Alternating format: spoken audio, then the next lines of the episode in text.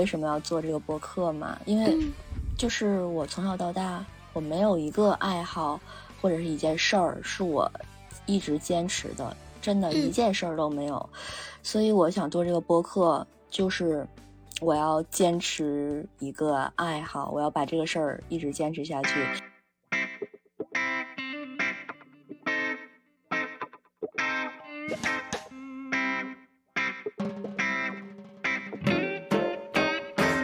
嗨，这里是你的贴心闺蜜，我是维塔，我是马赛拉。又到了一年一度的三八妇女节，提起这个节日，你印象是什么？就是专门给女生过的节日。你有没有一种感觉，不知道什么时候开始，我们好像不太喜欢“妇女”这两个字？哦，是，好像感觉年龄会稍微大一点。你猜猜，在我国？多大年纪以上就可以称之为妇女？二十岁以上吗？No，十四岁。哇，好小。基于我们不喜欢“妇女”这两个字呢，所以就产生了一个另外一个节日，就是三月七号的女生节。哎，这个你应该有听说过吧？哦，对，我觉得女生节是给比较年轻的女生。准备的，嗯，那这个三月七日女生节呢，它一开始呢是在一九八六年三月七号是在山东大学举行的，所以，呃，这个呢也是属于一个中国的一个传统，我觉得它是在中国产生的。哦，不管是女生节还是说现在女神节，好像都被商家给利用的很好，这是一个商家的节日。哦，对，说到这，我还看到昨天李佳琦的那个专场呢，应该是从三月一号就开始了。对，现在的节日就是都提前了半个月，商家就开始搞活动了。唉，就会发现现在的节日就是一个结束了，还没几天，另外一个又开始了。嗯，我记得我们到了。三八妇女节这一天，公司都会放半天假，这一个就是国家的，相当于是一个规定吧，就是一个福利。嗯嗯，对，有比较人性化的公司，甚至还有给嗯女同事一些礼品啊，或者是一些补贴啊，一些食物或者是现金上的。哎，对，没错。那一般来说，这个节日的话，好像也会。嗯，送妈妈一些礼物吧。哦，对，说到这，那你今年有什么想法吗？啊，哎，说起送妈妈礼物，我还真的不知道该送啥，你知道吗？就虽然说我平时可能我送别人可能觉得还好，但一到送了妈妈的话，我就真的不知道该送些什么。你有什么好的建议吗？我就想听听你的建议，才这样问。因为我总觉得他们好像不缺什么，你知道吗？或者是他们就是我们送他的东西，他们可能不是真的需要的。就所以说，我觉得，呃，如果说一定要说送什么，还不如送他们衣服，可能会实用一些吧。那你说你送他一个首首饰，他也不一定会戴。然后如果你送他一个什么按摩器什么的，他可能用两天就不用了。但是衣服的话，会不会有另外一个问题，就是他没有试的情况下，你是要带他去商场直接买吗？还是说买好了送给他？可以在网上买。那如果实在是不合适的话，还可以退换嘛？反正是自己妈妈嘛，又不是对吧？又不是别人。哦，这样子。我是觉得这样会不会是？他们真的可以用到的，因为我之前也送过什么按摩器什么的，然后好像就用两天，觉得也不是很好用啊，这样子，然后就就放在一边。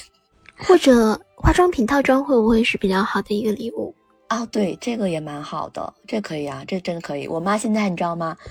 都把我用到一半的面膜拿去用，所以我发现我每次打开一个新的面膜，哎，过两天找不到了，就发现她一直在用，她每天都在用，用的比我勤了。哦。那就好，可以说给他送一个面膜了。啊，可以可以的，就是我没想到我妈居然这么爱护肤，我觉得我是一个护肤的懒人，但是 她现在比我勤快，真的。针对今天这个女生的节日呢，就是 Ladies Day，我想聊一聊，就是关于我们小时候，我们的爸妈都送我们去培训班学过什么？你有没有印象？这个是针对女生的，还是说，嗯，对，就是针对女生的，就是针对我们自己的。就比如说你，你的爸妈培养你学了什么？我好像有学拉丁舞。然后有学，对，有学钢琴，然后有学素描，然后它是一个一个阶段的，然后有水粉画，然后还有水彩画都有学。哎，你什么时候学的拉丁舞？这个事儿我一点都不知道。嗯，因为我不喜欢啊，所以我也没有跟你讲，就是断断续续学了可能几次吧，但是我一点印象都没有。学到了什么？其实，那你这个拉丁舞它总共持续了多长时间呢？你学的时候，这个我有点记不清楚了。但是学舞蹈这个事情，应该是我断断续续的时候学过几次，可能都没有连贯性。不像我妹妹，她可能从小就一直连贯下来学了几年舞蹈那样子。哦，然后你就是学了几次就不喜欢，就嗯，就主动说你不想学了吗？可能我不感兴趣，然后有一些动作对于我来说就比较难，因为基础的舞蹈动作要有一些拉伸呐，我可能都没办法。哦，那你还学过画画？这个事儿我也不知道啊，什么时候的事儿？画画应该是我在上小学之前一直就在学，学了很多年。我记得那个时候我的那个画，嗯，是一个国画吧，可能还有上过报纸呢。那你还挺有天分的呀，这么一看。哦，我那个老师比较好嘛，所以可能就是画这个部分还是挺喜欢的。小的时候。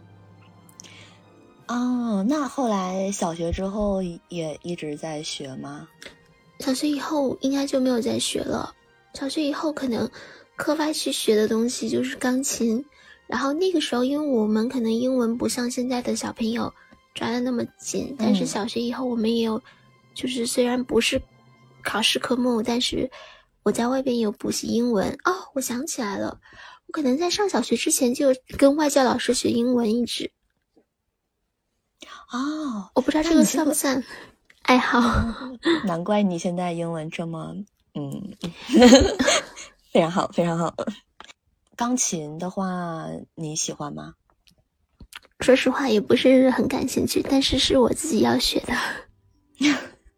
你学钢琴的这个故事，哦，你给大家讲一下吧，我觉得还挺挺有趣的。这个也是听我妈妈讲的，其实我自己记不太清楚。据她说的话，是我有去爸爸朋友家，然后看到一个姐姐，可能也大我几岁吧，他们家有钢琴，我就很喜欢。回家的话，就跟我爸爸妈妈说我也要弹钢琴，然后爸爸妈妈就给我也买了一架钢琴，然后我就开始学钢琴了。可能学起来就没有说。那么有兴趣，但是至少说，钢琴就买回家了嘛。而且那个时候，钢琴还是比较贵的，可能一架钢琴的钱都可以买一个，嗯，单室的一个房子了。但是，嗯，可能父母就对，然后父母就觉得，如果说就不练了，可能投入的也不少嘛，然后也就让我继续练了。但是我练钢琴的话，应该是。一共弹了五年，如果没有记错，但是我爸爸妈妈可能对我要求也没有那么严格，就是后来我也没有考级，就是，嗯，上了中学以后，就课业会相对来说会多一点，然后我刚好也不喜欢弹，然后就索性就不弹了。哦，然后那个钢琴就变成了一个家具。对，其实据我所所知，好多 就是我们一起的朋友，他们弹钢琴的，最后钢琴都变成了一个。一个摆设，嗯，也挺好，也挺好，嗯，哎，那就是听起来你这些学的这些爱好，好，嗯，算爱好吗？可能我不知道，在你看来，这算是你的爱好吗？嗯，可能是兴趣培养吧，但是成为爱好，肯定没有达到那么深的程度。嗯，那你觉得，比如说，就是你学了这些，对你产生一些什么影响呢？就好的、坏的？有吗？嗯，肯定会有一些好的印象，比如说，对唱歌呀，我可能说听一听就可以唱出来，然后在节奏啊、旋律上把握的，觉得可能跟学钢琴有点关系。如果积极的讲，对，然后画画的话，因为太早了，所以说可能是潜移默化的影响。但是如果说比较明显的，我感觉不出来了。记得我小时候。我爸我妈就是让我先学的书法，那个时候应该是没上小学就学的那个毛笔的字，然后学各种的字体啊，什么，呃，什么颜真卿啊，然后什么，啊，什么隶书啊，然后什么行书啊，呃，都学。但我那个时候，我说实话，我就觉得是有一种，我我妈让我去做这件事儿，然后我就去做，我自己好像我我不觉得我有在。就是动脑，或者说有在用心去做这件事儿的感觉没有。会不会因为你太小了呀才会这样？年纪太小了。我觉得有可能，当时有一种自己没有什么思想的感觉，你懂吗？就是，嗯，就是没有自己在思考一些这方面的事情，也不知道自己学这个是为什么，但是又。不会说，哎，我不行，我不想去，也我也不会这样子说，我就让我去就去。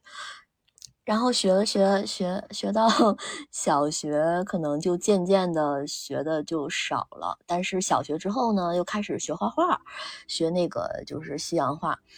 嗯，素描啊这些，然后呢，学学学到小学毕业，上初中之后，这个画画，我记得初中的时候就是断了，断了一段时间，就整个初中相当于没有学任何的东西。我就回想我小学学的，我也只学了书法和画画这两件事儿，然后这两件事儿对我来说都不是我热爱的。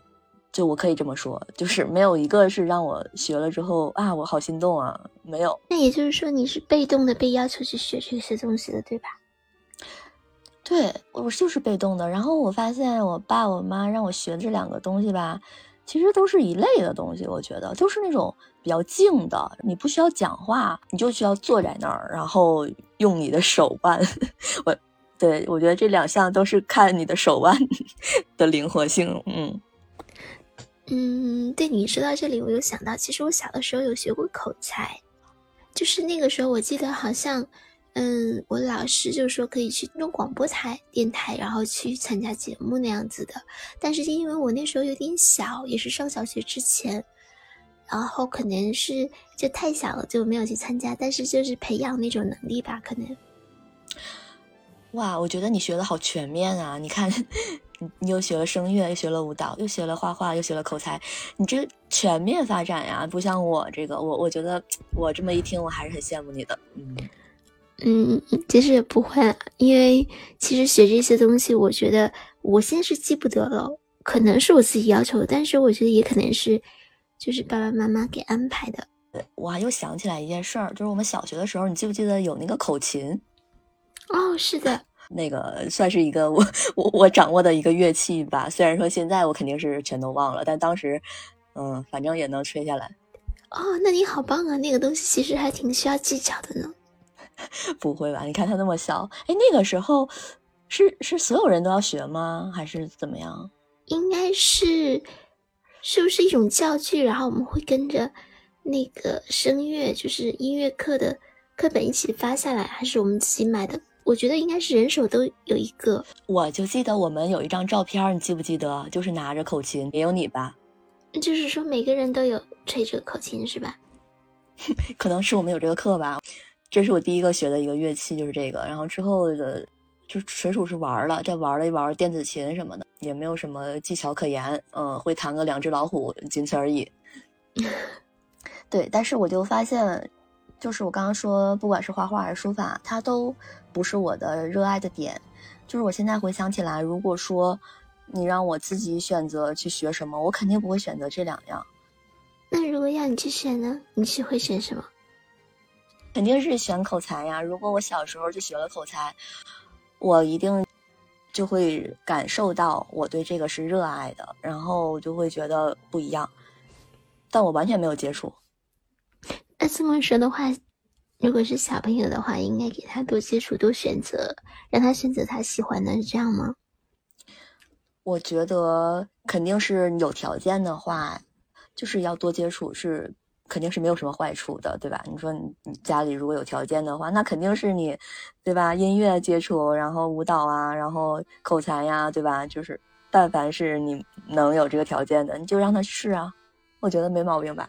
嗯嗯嗯，我就在想，你说我妈培养我学这俩东西，是不是都想把我往淑女上培养呢？嗯。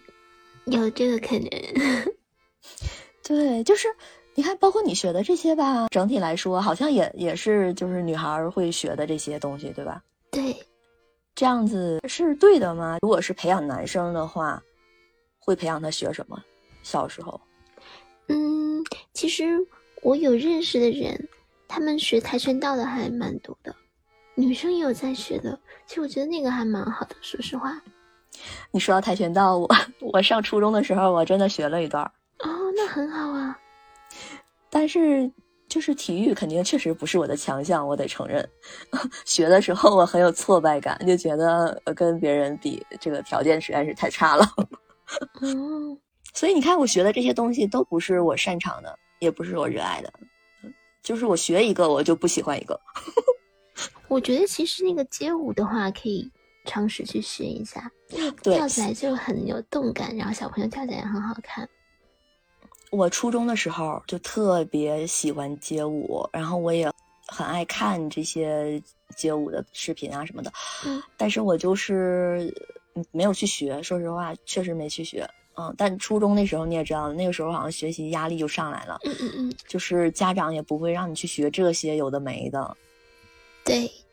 但是，就是说，自我意识觉醒以后，反而没有时间精力去学习了。我们那个时候的初中肯定是，因为我清楚的记得，我上初中之后，就一点课外的什么爱好啊，全部都没了，就只剩下一件事儿——学习。现在可能也好不了哪里吧，我觉得，因为毕竟有考试的压力嘛，还有升学的压力。对，我就想起我小时候学书法，学的还蛮久的。后来我发现，我写字的时候，就是我写就正常的那种中性笔写字，我也会写的，就是有点像那个隶书。然后我就不太喜欢我写字的字体。然后后来我就开始模仿别人写字。我那时我记得那时候我就特别喜欢模仿你写字。后来模仿的吧，就是模仿的四不像，就是现在，所以我现在导致我写字就特别难看，特别难看。我就感觉看我写字绝对看不出我是学过书法的人。那看来是怪我了，不怪你，真不怪你。就那时候，你记不记得我们班上有几个女生写字就像豆腐块一样？哦，是我可羡慕了。我觉得人家写的太立正了，就像打印出来一样。我怎么就写不出来呢？哎呀！但是字的话，说实话，如果现在你想提高的话，是可以练的。包括像街舞啊，包括像写字这个东西，真的可以通过时间的积累去提高。所以，如果我们想，嗯，提高一下，真的是可以在现在捡起来去学一学的。纯是就是为了自己的热爱，对吧？现在学的话，对，嗯，到底培养一个女孩爱好这方面的话，是要把她培养成一个淑女呢，还是说培养她的时候就不要看她的性别培养呢？那个要看孩子的。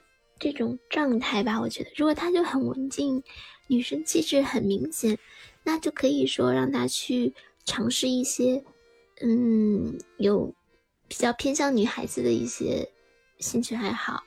但是如果说他性格就很很豪爽、很奔放啊，热爱体育运动，就可以向那个方向倾斜一下。我觉得这个主要是因人而异，你觉得呢？但是我觉得。嗯，你说的这个体育，你不觉得现在来看是很重要的事情吗？我觉得我们对我的家长至少是小的时候没有重视我往体育这方面培养，我现在觉得不太好。我觉得如果说培养孩子的话，不管男孩女孩，你要在体育这一个方面，你至少让他去试一个事情吧。那你觉得如果女生的话，选哪一个体育项目会好一点？如果去？定向一就是培养一个，或者说是去参加一个这样的兴趣班。嗯，刚才我我说的那个好像有点冤枉我妈了。事实上，我小学的时候去学了游泳。嗯，就是应该也还还还好吧，也不算没培养。小学的时候跟我妈一起学的游泳，她那个时候也不会游泳，然后她陪陪我，然后我俩一起学的。而且我还记得那个时候一个特别有成就感的事儿，就是我们学蛙泳的最后一天有个考核，就是你要从泳泳池的一端一口气游到另一端，哎，不是一口气啦，就是换气游到另一端，但是不能停。然后我那个时候班里面好像。大部分都是男生，就我一个女生，但是他们都没有就是游过去，只有我一个人通过了。哦，那你好棒啊！我那个时候其实我其实自己有一种就快要撑不下去的感觉，但是我就为了一口气就撑过去了。我游的技巧并不好，就是甚至很笨拙，但是我就为了那一口气，你知道吗？你说这种像游泳这种吧，就是说他自己不断超越自己是可能，或者说。比赛是和别人比的话，也是在和自己比。但是如果那种竞技类型的呢，比如说学一个篮球啊，或者网球啊、乒乓球啊这种。哦，你说到这里，我也想到了，我小的时候学乒乓球学还蛮久的。哎，那是什么时候？小学吗？幼儿园的时候就开始学了。哦，小学反而可能就是幼儿园的时候在学，因为幼儿园那个时候中午不是有午睡嘛。但如果你不想睡觉的话呢？你就可以参加这个乒乓球的那个训练班，然后我那个时候就是每天中午都会去训练这个。哎，不过你幼儿园你的乒乓球案子多高啊？嗯，这个还真没关系哦，就是也是幼儿园大班了，就是快上小学那种，不可能说是三四岁那种小朋友。嗯。其实你提到这一个点，我觉得是很好。就是我觉得你学的这个体育项目，如果是合作性质的，对对对，就是是对那个就会好很多啊。是，我觉得像这种就很好。所以说，目前现在的小朋友，他们学棒球的哦，这个棒球应该是在 国外会比较多。其实棒球也是一个团队的嘛，但是因为对场地要求比较高，所以在国内可能还比较少。但是那个网球真的有不少人在学了。对，是我觉得团队性质的体育项目要就是培养一下，对吧？嗯，就是可以有可以有对手或者是有伙伴的那种。像西方的教育，他们就是很注重这个。对，这个其实很重要。其实这么讲吧，我们包括初高中，可能少上一节课，并不会影响什么。但是如果说你把一些碎片的时间用来培养一个兴趣爱好，真的比多看一页书好像更有意义。你说到这儿，我就想到，你知道我为什么要做这个播客吗？因为就是我从小到大，我没有一个爱好或者是一件事儿是我一直坚持的，真的一件事儿都没有。所以我想做这个播客，就是我要坚持一个爱好，我要把这个事儿一直坚持下去，坚持到我死的那一天。对，其实这个是蛮好的，而且我觉得有一个比较重要的是，如果你能找到一起的，就像你说有同伴呐，这个事情更容易被坚持下来。嗯，是啊，这不是有你了吗？对，是。你不觉得我俩录播课还是挺有瘾的嘛？你说我俩现在其实都是抽着时间录的。对，挺好的，因为现在你培养。一个孩子的话呢，就是你肯定是要看他在哪一块儿有所谓的天赋嘛。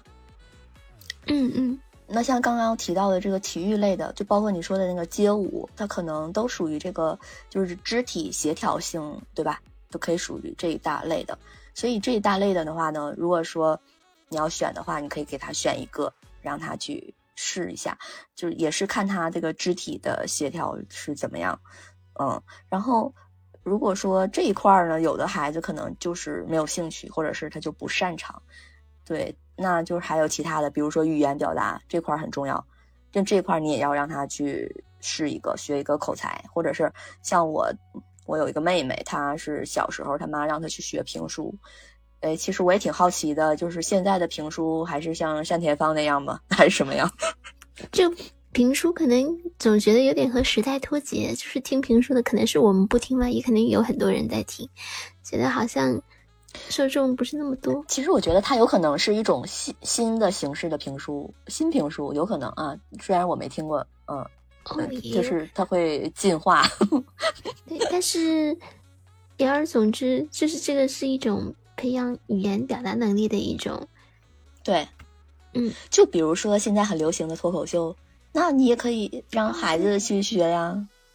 对，就是脱口秀是不是就相当于有点单口相声的感觉？其实它真正叫那个单口喜剧。嗯，哦，喜剧的话，它就是会有一些情景结合，是吧？单口喜剧的意思就是它不是从国外翻译过来的嘛，就是一个人站在台上，就是你就讲两句话就会让观众笑，就这个意思。嗯，哦，前两天我不是去参加了那个呃效果训练营那个飞行计划嘛。这个东西它真的是挺练逻辑思维的，就是真的可以让孩子去学一下这个，特别好，特别好，而且特别练他的想象力，真的。但像这种的，要多大的孩子可以去涉足呢？这个的话，我觉得会说话吧，啊，我认为 会说话就可以去了吗？但是他可能没有办法听懂，嗯。成年人的指令啊，还是你说有一点逻辑思维？这样的话，至少要上小学或者就是三四岁的小朋友可以吗？怎么说呢？因为现在这个脱口秀的话，基本上，呃，讲脱口秀的人都是讲给十六岁以上的人听的，因为他的段子可能 对有的时候不适合孩子听。但是我是就是突然间想到了，说，哎，那既然要学口才，对吧？那。直接学讲脱口秀不也是相当于学口才吗？嗯，可以去研究一下呀。就是比如说有这种老师，或者是他就是说脱口秀的，你看看，还可以 可以教多大的孩子？这个，哎，没准儿以前没有家长去送孩子学脱口秀，然后可以打开一个新的市场。对，说到就是语言表达这块儿，可以让他去学一个嘛，我觉得。然后再一个就是你刚刚说的。音关于音乐这块儿，哎，这块儿我就觉得我就不行。比如说，我觉得我小小的时候没有接触什么声乐的学习啊，也没有学什么乐器呀，然后我就是对这个音感就特别不好，然后唱歌就是那个五音不全这种。但我不知道这个是不是跟我没有从小学习有关，还是说也没什么关系啊？这个就不得而知了。嗯，所以说可能学习的话不一定有很大用途，但是可能会。我觉得会有帮助吧，就像你说，即便说小时候学那个口才，可能不能说让你长大就会有什么在这个地方有很有建树啊，但是它肯定会对你有一些积极的影响。对我刚刚说到，我学的书法和绘画不都是考验那个手腕灵活的嘛？我就想到了我大学学的那个专业，就是学。服装设计啊，加人物造型啊，然后其中有一课呢，就是要学编发、做发型，这块我就学的很痛苦嘛，因为这个是要看手指灵活的。然后我在这方面简直就是一个白痴中的白痴，学起来就特别特别有挫败感。所以我觉得这个手指灵活，你看啊，我小时候就没学过钢琴，这个手指真的就不灵活。然后也没学过什么吉他、什么电子琴、什么这那的，反正就是这个手指是超级的不行。嗯，其实我就即便是学了钢琴的话，你让我编头发，我也我也弄不了。那个东西好像真的需要有一点天赋，或者就是熟能生巧，就是你要不停不停的练，就是说明你要有兴趣在那边，所以你才会花时间去做这个事情，才会有熟练的机会。对，还有一个，比如说围棋这个东西，它就是练这个思维嘛，这个就是又是一大块儿。嗯嗯嗯，这个也蛮好的。现在我发现，小孩学的这些东西就是越来越贵族了。就比如说啊，什么小时候小孩有条件的就学骑马呀，又学高尔夫，又学滑雪的，是吧？哦，对，这些的话可能对场地要求就比较高了。对，那比如说现在，嗯，让你带着你现在的记忆回到你的小时候，就是在你父母养育你的。这些方面，你觉得有什么是他们做的不好的、不对的？就是如果说现在在你看来，你希望他们不要去那样养育你，而要怎么怎么做？嗯，嗯，有答案了吗？我要想一想哦。有，我有想到几方面。首先就是对于金钱观这方面，我觉得我的爸妈是从小就没有培养我的金钱观，没有培养我的任何的财商，包括我到现在。我小时候，我不是那种每周或者是每个月有固定零花钱。我知道有的人可能是有固定的，就是说你只有这些，然后你要计划着花。我觉得这种的话，他还是培养了孩子管理金钱的能力的。但我不是，我就是那种。你没有钱了，你就管我要，你需要多少我就给你多少，然后你要干嘛，你没有了，你再管我要。我一直都是这种模式，所以我就一点儿对金钱就一点概念没有，然后也没有任何管理钱的能力，就是感觉我驾驭不了金钱。我觉得这一点现在在这个社会看起来就是很不 OK 的。但是可不可以反面理解说，因为家庭条件比较好，所以才会这样子，不会说给你一个条条框框你就是自由的？那可不对啊。家庭条件越好，难道不应该越把孩子这方面的这个所谓的财商早点培养起来吗？因为他这个 如果说是一个什么富豪的孩子，他更要早点学会怎么管理金钱啊。那就是说，爸爸妈妈应该给你设一个线，然后让你自己去组织或者是计划怎么花，对不对？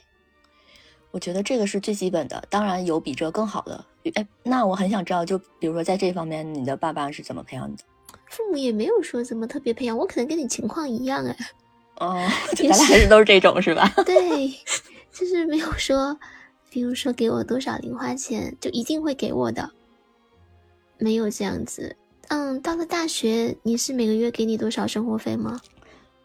我一直都是这个模式，一直都是啊，你没有钱了，你就管我要就可以了，一直都这样，是吧？所以你看，我也大学也没有印象说每个月给我打多少钱。嗯，还有其他吗？好，第二个就是我认为在书本学习还有其他的途径学习的，嗯，这个渠道的平衡的问题。嗯，什么意思呢？就是我认为我们基本上所有的时间都是花在了书本学习上。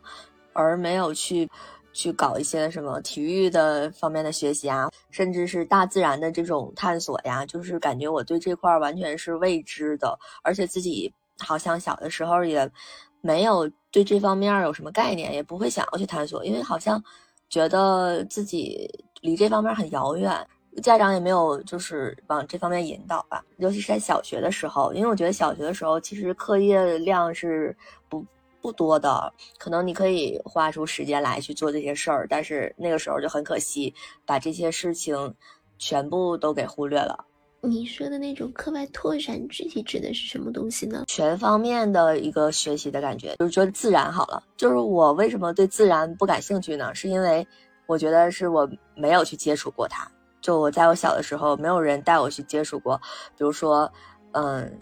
带你去户外啊，或者是让你去认识植物啊，就感觉对这方面接触为零，就基本上都是在一个自己的一个对吧，一个房子里啊，就是知道这些事情，他不会让你去接触这些东西。嗯，肯定，我觉得这个东西也受制于当时我们的那个生活条件，包括意识决定的吧。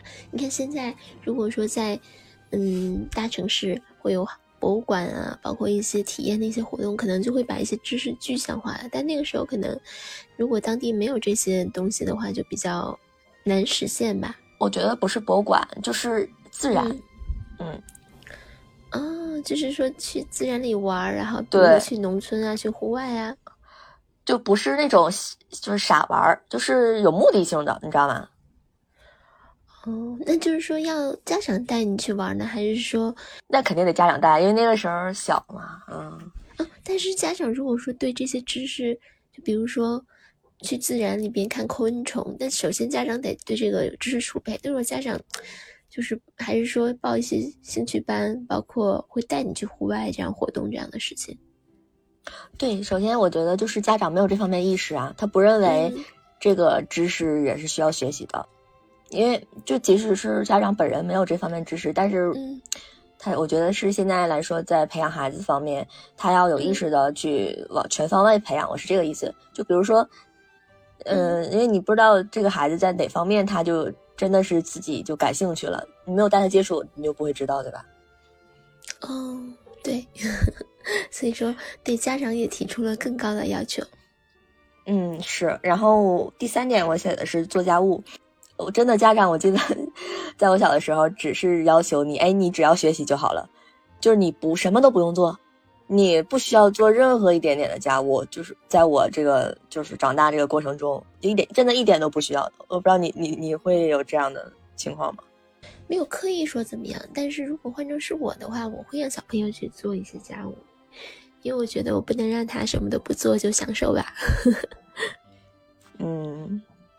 嗯，可能这也是家长的一个，嗯，意识决定的。如果他觉得好像有更重要的事情，或者甚至不忍心让你做任何事情，那这个就是看你认知的问题了。我是觉得，这个，比如说多大年纪可以做什么家务，是不是也可以去探讨一下，有意识的让他自己去，在他力所能及的范围内就开始养成这个习惯。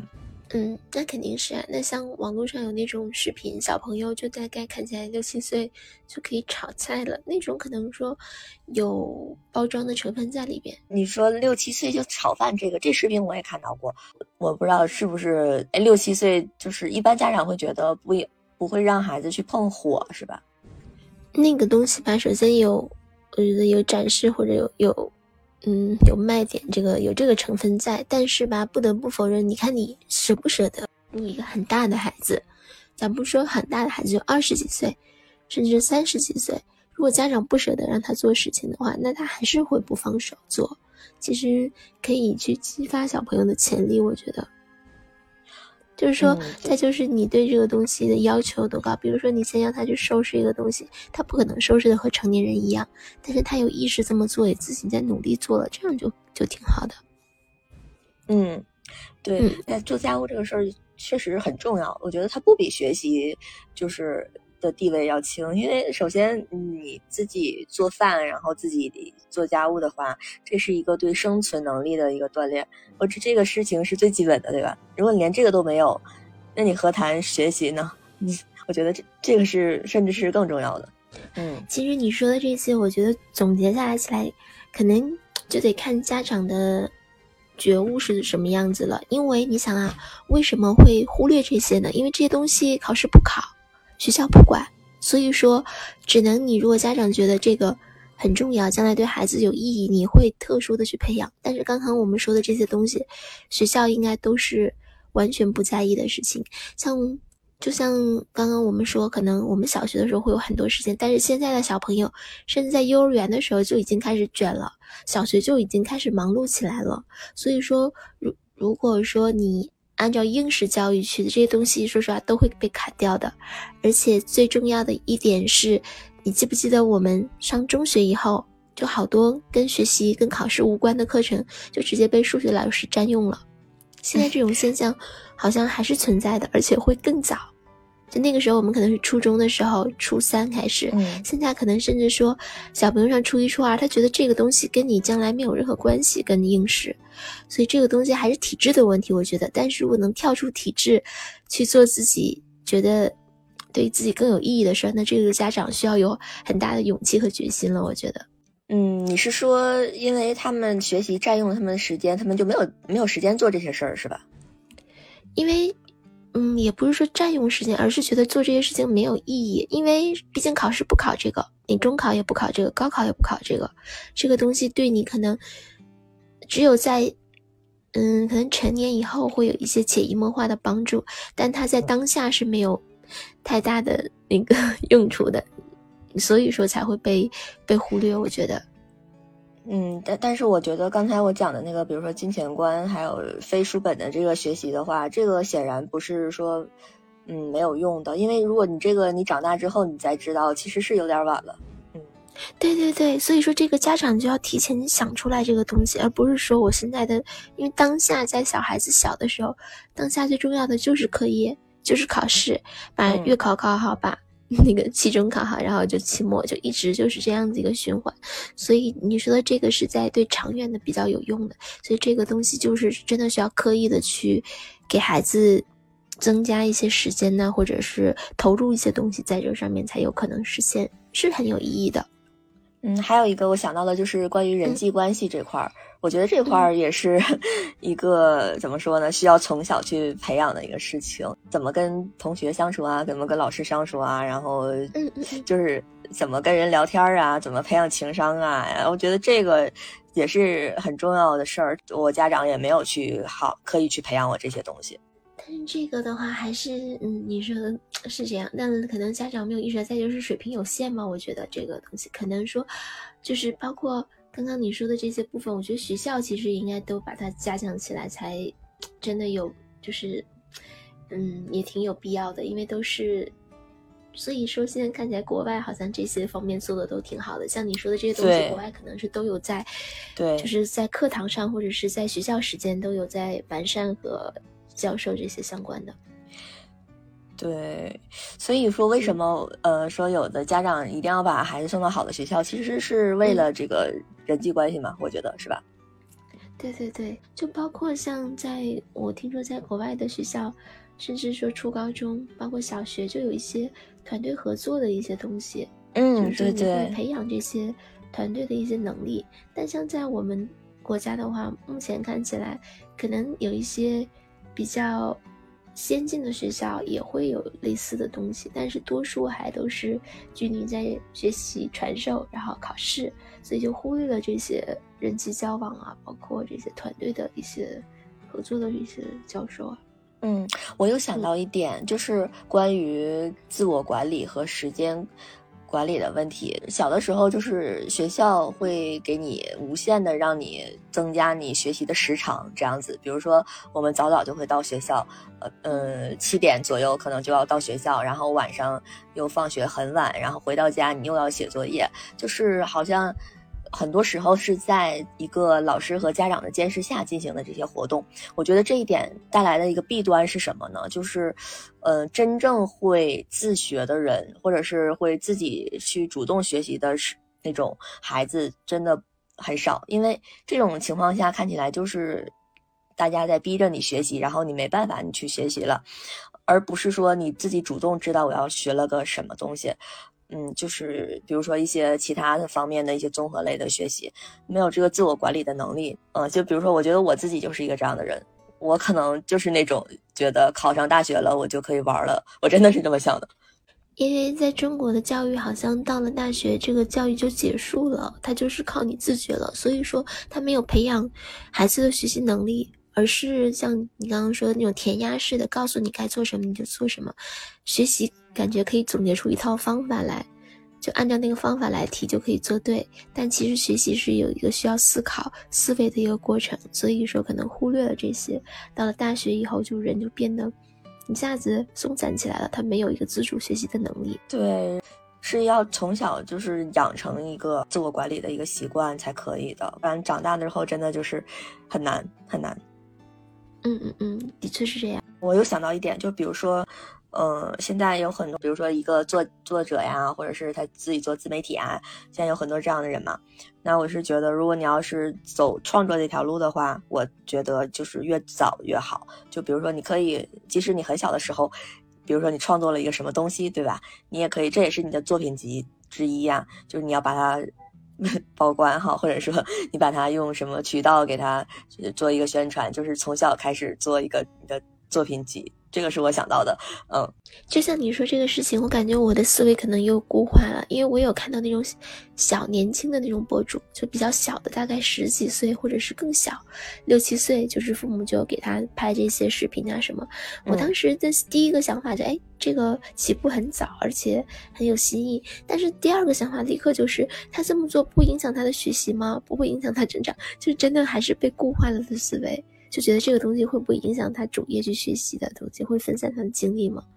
所以看来这种思想还是需要被改变的。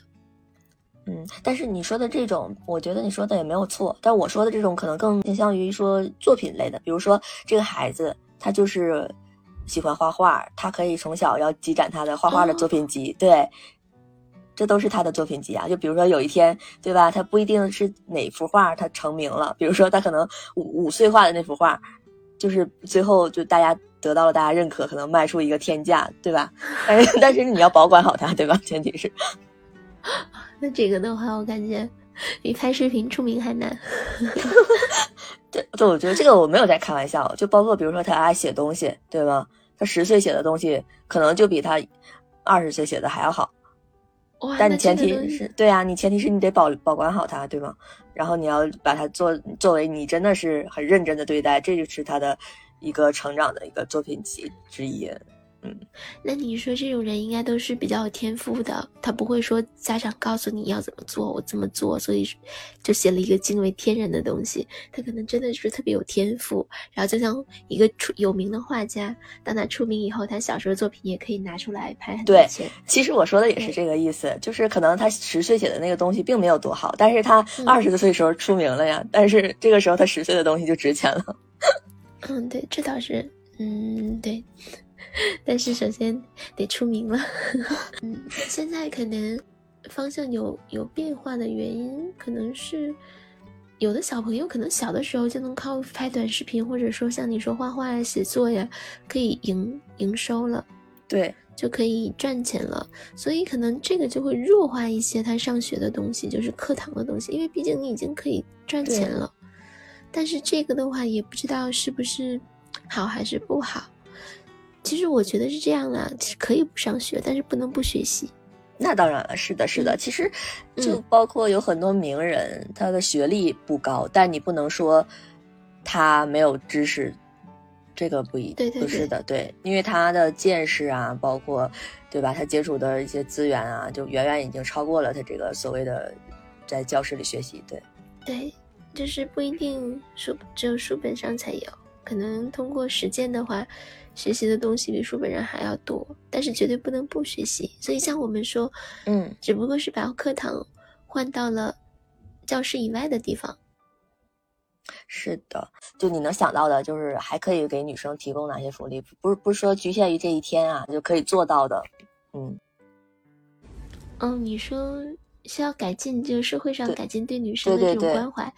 对对对，嗯，我我不知道是我们这边现在有没有做到，就是最简单的一个就是厕所啊，就是哦女生的厕所的数量其实应该是两倍甚至多于男生厕所数量的，因为有的时候你会发现在景区啊或者一些公共场合，女生的厕所可能在排队，男生的就很快，所以就说哦明这个数量上可能应该更倾向于男女性，因为生理特点决定的。之前我在台湾有看到，嗯，在高速公路它会有女生的那种厕所会离停车很近。哦就是可能是担心半夜如果一个女生自己去厕所会比较危险吧。然后近的同时，它可能每个房间里边都会有报警器，然后紧急呼叫铃。我发现，在国内很多无障碍设施就是给轮椅的那种，它只是安装了，花了很多钱，但实际上你如果真的要使用的话，它说那个很麻烦啊什么的，从来我没有见过有在用。但是在韩国的时候，我就看它真的有启用，所以现在国内我不知道有些东西是不是摆设，还是说已经用起来了，给女生的那种比较人文关怀的东西，我觉得国内应该可以在，嗯，可能已经有在做，只不过像我说的，有没有真正的落实吧？嗯，我觉得像是你说的那个卫生间，我也想到了一点，女生的卫生间里放那个姨妈巾，这个事情我是只看到过一次，有一次我在一个厕所里有看到，但嗯很少，真的很少。我是在海底捞的时候有一次刚好有需要，但是我是跟那个服务生去拿，他就会给你拿。但是海底捞也是服务比较好的地方嘛，所以比较不具备有代表性。对这个的话是一种小的人文关怀吧。其实甚至说不不需要提供免费的，我觉得可以，就是在厕所里边有那种和外边价格对等的就行，不要说就是有售卖的那种自动贩卖机器，我觉得会好一点，因为可能考虑到对对对，都放的话，成本比较高，包括就是这个数量啊，可能没有办法保证。但是如果说你放一个机器在那里，它的价格和外边就一样，甚至可以一片一片卖，就是应个急嘛，你稍微卖的贵一点嗯也可以。然后这样子一个方便的一个小设施，还是挺有必要的，我觉得。对，是，我觉得你说的这个，嗯，很实用。我想到一个，就是，呃，比如说有姨妈假，我不知道这个有多少地方实行过这个所谓的姨妈假这个东西。哦，但是这个问题，我觉得可能又涉及到另外一个了，就是说，正常就企业招工的话，有很多工作不是说因为体力的原因，而是就工作本身，它就是比较倾向于招男生的。你想，如果说在有的姨妈假，会不会对女生就业更不友好了？就是企业更不愿意 招女生了，觉得哎，我招女生的话，每个月还得给她再额外的放假，这就是一对矛盾。我觉得这个姨妈假好像说只有一天，是吧？一天应该还好吧，但是如果比起男生不需要放这个假，用工的单位就会比较 比较在意。说实话，如果你是老板的话，你可能会觉得，嗯，对，所以要女老板才行。就是说这个假，嗯，如果说是作为一就是一个女生的福利的话，可能你觉得也是很多单位就也不太 OK，是吧？因为目前就抛出你刚刚提出的这个情况的话，同样的工作，其实就是我说不涉及到体力的工作啊，不是因为女生的嗯她拿不动啊或者做不了，就同样的工作，现在对女生就不是很友好，因为女生相对来说，可能生理条件决定的有些工作，她没有办法就像男生做的那么。那么完善，相对来说，对，所以如果再加一个这个，我感觉就再更雪上加霜了，怕是会这样。但是这么讲吧，可能有一些好的企业，它可以做到这一点，就是因人而异。如果说你需要这个时候休息的话，也不会扣你的工资，就是比较有人文关怀。那比如说，如果是正常请病假的话，应该也是不需要扣工资的吧？请病假。我不知道，因为每一个公司可能它情况不一样。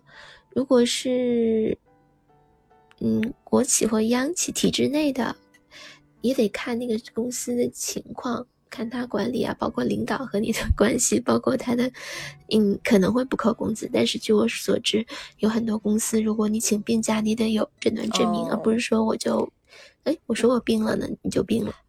哦，就包括之前说阳了的这个事情，你记不记得那会儿？大家都排着去做核酸，我就觉得很莫名其妙。做核酸的，就是感染就很很就会很就很会被感染。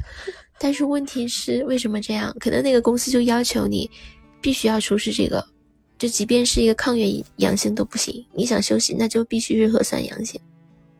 我不知道是不是这样啊，还是说必须是核酸阴性？有这样的事情，对对，就是很教条，而且就可能还是。人人文关怀不够，不够信任员工，然后就搞出这种，一定要白纸黑字看到才行。那我可不可以就是这样提出这个福利？就比如说姨妈假需要的话，你可以当一个病假去请，然后理由你可以说来姨妈可以得到无条件的休息。我可不可以这样去说这个事情，就会显得比较合理？嗯，那这就得看用人单位他的那个具体的想法了。嗯，是如果说这么说，我觉得如果你是老板的话，女员工应该会很开心。嗯，我觉得作为女老板，作为女老板，这个就是对于女性的这个福利的问题，必须要嗯重视。嗯嗯，这是肯定的。嗯，有了那个淘宝之后，就是在淘宝这个公司。好像说女高层好像都很多，嗯，甚至超过男性这样子。你是淘宝的平台吗？对，就是做这些这方面的，就是电商啊，然后这些就很多是女性嘛，嗯。哦，嗯，对，就是女性可能会比较有她的个人优势在。所以现在就是感觉女性的就业其实还是越来越好的。嗯，那肯定是啊。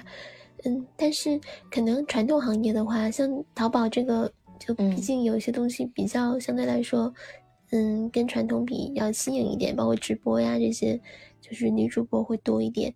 嗯，但传统行业可能如果说上班的话，他有的时候可能还是，嗯，但是都会在改进吧，我觉得。我又想到一个，就是很多人说这个关于产假的问题，说有的时候建议产假延长，然后有的。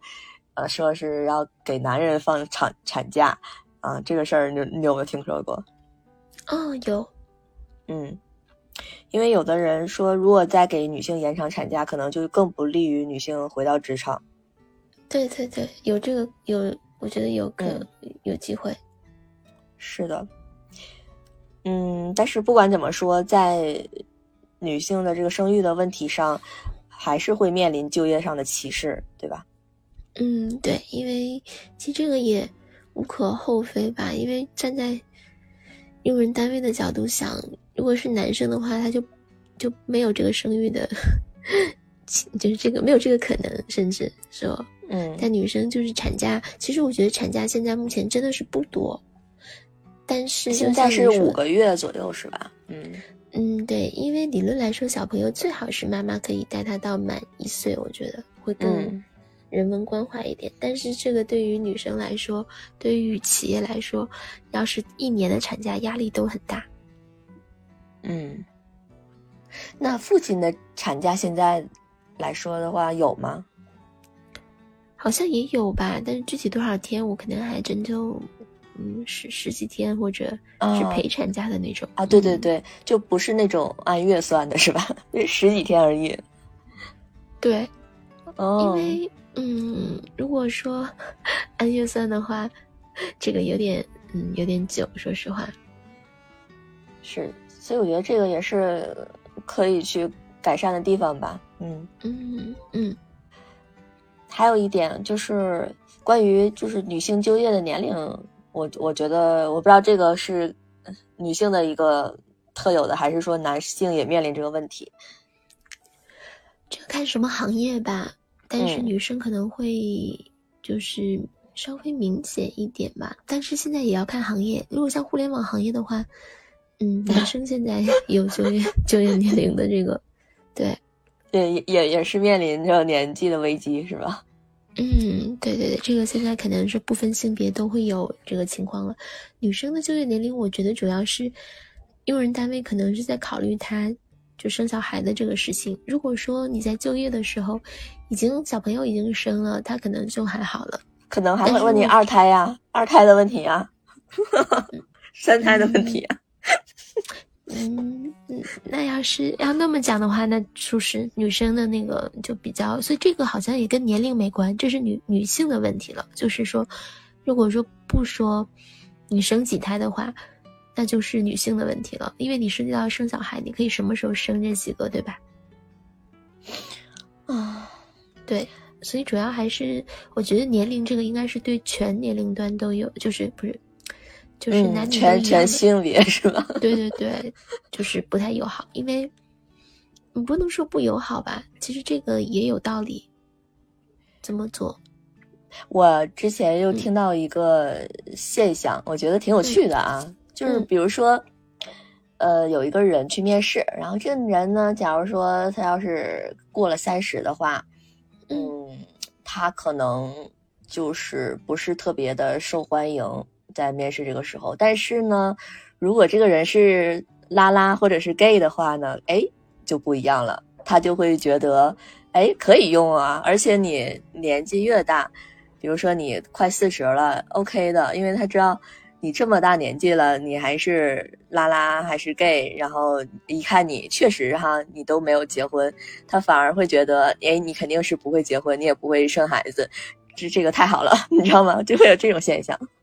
嗯，但是我有一个问题，如果这个是拉拉的话还好，那如果是 gay 的话，他是就和就是这是对女性的，还是说也是？全性别的对这个可能就是我在女性这方面体现的是比较明显的，对我刚刚说的这个事儿，嗯哦对，所以那就看起来这个还是性别就是歧视，因为女生有这个 多了这么一个事情嘛，这个事情又跟年龄还是有点关系。比如说，如果你还没到三十，但是他会觉得你哎你还没结婚，你还没生孩子，他也。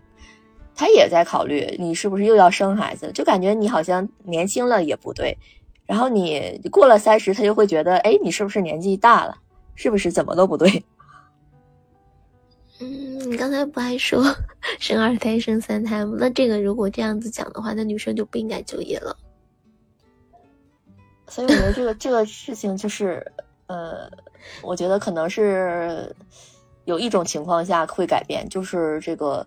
社会需要是需求和供给的关系出现了一些改变，就比如说，呃，有一个那个什么业务吧，或者是有一项工作，只有你能做，或者是很少的人能做。然后你你你不管你是女生还是男的，对吧？不管你有有没有孩子，但是 OK 做这个事儿的人真的很少。就我找到你了，就你啥样我都愿意要你，对吧？哦，对你说的这个就其实都不用这么严重了。其实就举个例子说，你要有自己的特殊的才能就可以了，就是稀缺人才，不需要说独一无二，但只要是稀缺的，对，你就这么说。如果是一个女生，就即便说她只是个程序员的话，她在嗯，她可以为公司创造这个价值的话，其实就还好，我觉得也会有公司愿意愿意录取她。因为他能力很强，嗯，或者说你自带订单、自带自带流量、自带客户过来，你不管你多大年龄，甚至你今年就二十九岁，然后就还没结婚、没生小孩，但是你手上有资源，你有客户，你到任何一个企业，人家都是欢迎你去的，他不会看你的年龄，因为你有比年龄更亮的东西。对，但问题就是大部分人其实不是这样的人。对对，所以说这个东西就是受制于大部分人嘛。嗯，嗯，就像你刚刚说那个，嗯，生结婚生小孩的，因为我之前有看过有些工作，他就会要求已婚已育。但像你说，如果生二胎、生三胎呢？但我觉得可能对于现在就这又是一个社会话题了。对，对于正常家庭来说，现在生二胎、生三胎的很少，就它是个小概率事件。就是如果说你是二十九岁、三十岁，你未婚未育，你结婚生孩子的可能性很大。但是如果说你现在是三十五岁，你已婚已育。你再生二胎的可能性很小，就是像像一个拉拉，有一天结婚生孩子一样，就这么讲嘛。如果说一个女生，她要上班，然后她要再生一个二胎，她的压力也很大。嗯，对，对她不是说对用人单位的压力很大，就是有压力，她自己涉及到她要再生，她身体上，然后再就是她要养这个小孩，家庭对她的经济支持，然后再就是加上以后她要上班，就是。两个和一个肯定还是有区别的，那两个可能是刚，一个可能是刚需，就是好多人觉得哎得有个有一个孩子，那两个可能就是，嗯，就是根据个人情况了。对这个，就比如说像是日本的那个他们的国家的那些福利就跟我们就不太一样嘛，他们就很鼓励女性在家，就是女的在家的话，他们反而会让你就是少上税啊这些，对吧？对，可能国家比较发达，它不需要就女生贡献出的那份劳动力。相比于教育下一代的话，它就嗯不被需要了。不是不被需要，可能没有说教育下一代那么有意更有意义。对，因为日本的老龄化很严重嘛，他们其实对他们来说，这个有下一代可能是一个很棘手的一个事情。对对对，因为出生率太低了，包括现在为什么我们国家不也放开三胎了吗？像我们小的时候不都是啊，就是我们就是计划生育那一代人。对对对，就很严格。然后后来不也是因为整体生育率下降了，所以国家开才开始放开二胎，甚至现在放开三胎。但是你看，就是你认识的人，就或者是身边的人有生三胎的吗？你说这个事儿，我就想到一个人，我的一个同学，她的事儿也挺神奇的。这个女孩是我们那个时候的班花，然后呢，她。嫁给了一个有钱的老公，然后她就生了三胎。据我所知啊，都是女孩，所以可能这就是她生三胎的原因。但是她有一个前提，她是不是不上班啊？哎，这个事儿我还真不知道，因为她以前是在天上飞的那个职业，嗯。所以我感觉她全职在家的可能性很大。我这么觉得吧，如果说一个女生她能生三胎的话，多数都是肯定是家里条件是不错的，像你刚刚就说她。老公还就是比较有钱，再就是他如果工作的话，应该是做一些自媒体的一些就比较束缚比较小的，就时间比较灵活的那种工作，对吧？如果说他做的是就朝九晚五的这种上班的工作，或者是他是一个就是那种比较闲的那种公职人员，也有那种那种工作，嗯，就是比较会能有时间关照到家庭来。对，那他这种的话就是。因为比较特殊，我觉得他应该不上班的可能性大，因为他如果之前是空乘的话，他，嗯，空乘这个工作对年龄要求，就是在国内啊更那个。是的，对，对，所以这个还是个体差异会有，但是总体来说，肯定是，嗯，对女性的关怀有的时候嗯需要更多一点，不管是社会还是说企业。嗯，那好啦，那今天呢时间差不多了，我们聊关于这个三八节的一些事情呢，然后也展开了一些话题。嗯，如果大家对这些内容有什么嗯看法的话呢，可以给我们留言。嗯嗯，那如果大家喜欢我们的节目的话呢，记得点击加号订阅和收藏哦。我是维塔，我是马萨拉，我们下期再见啦，拜拜，拜拜。